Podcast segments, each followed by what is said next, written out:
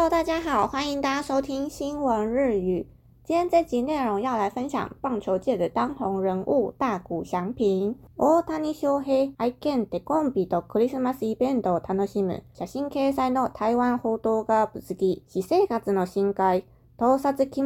这是一篇台湾人 PO 出的记事内容，上面有一张照片，拍到是大谷翔平以及他的爱犬テコンビ在参加圣诞活动时拍的照片。这篇记事内容引发了很大的争议，很多人讲到这是私生活的侵害，偷拍很恶心。台湾の中央通信社は18日までにドジャースの大谷翔平投手がカリフォルニア州ユニポートビーチで開催されたクリスマスイベントを楽しむ様子を伝える記事と写真を掲載。球場外のプライベートの報道に SNS 上では様々な声が上がっている。台湾中央通讯社在18号之前抛了一篇记事内容。跟照片。这篇记事是关于大谷翔平投手在 Uniport 海滩。参加了耶诞活动的内容，这篇球场外的私生活报道在网络上引起了非常多的讨论。中央通信社によると、記事は台湾人の米国駐在員が撮影した写真と証言を元に作成されたと説明、写真には愛犬を手コンビを抱っこして笑顔を見せる大谷のほか、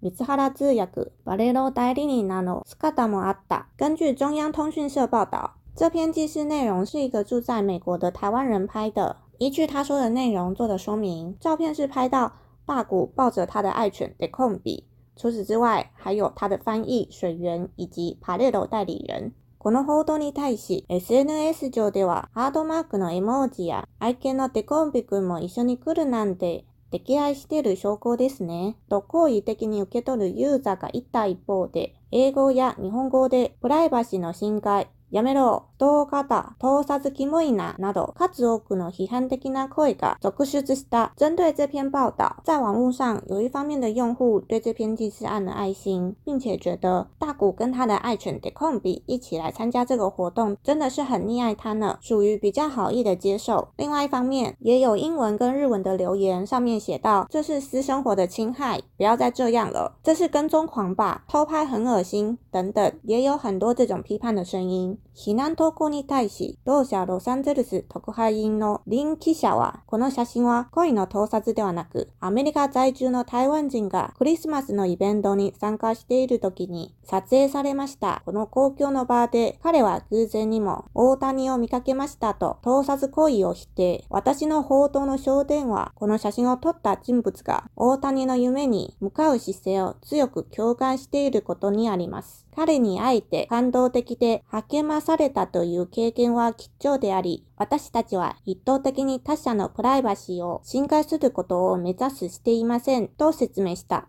针对这些指责的留言，同公司洛杉矶特派员的林记者说：“这张照片并不是故意偷拍，而是住在美国的台湾人在参加圣诞活动的时候拍到的。在这个公共场合，他偶然的遇到大谷，否定偷拍行为。”这篇报道的焦点是这张照片拍到的大谷朝着梦想前进的样子，我有着非常强烈的共鸣。可以遇到他，我非常的感动，也有被激励到。这是个非常宝贵的经验。我们的目的并不是为了要侵害他的私生活。好，以上就是今天这集新闻的内容。不知道大家觉得这篇新闻如何呢？我自己是觉得这是属于比较偷拍私生活的那一边，因为这个记者他站的立场是，这个耶诞活动是在一个公开的场合，在公开场合拍大鼓，感觉好像没有什么问题，因为是在公开场合，而且拍他的动机并不是为了要去侵害他的私生活而拍的，所以这个特派记者并不觉得是在偷拍。但我自己的立场比较是，如果这个活动是他在工作的时候，我觉得就比较没有问题，因为他。是公众人物，所以如果他在工作的时候带着他的狗出席，如果这时候拍照的话，感觉就比较没有问题。可是你并没有办法去分辨说他在参加这个耶诞活动的时候，他是不是在工作。所以如果这个活动他并不是在工作，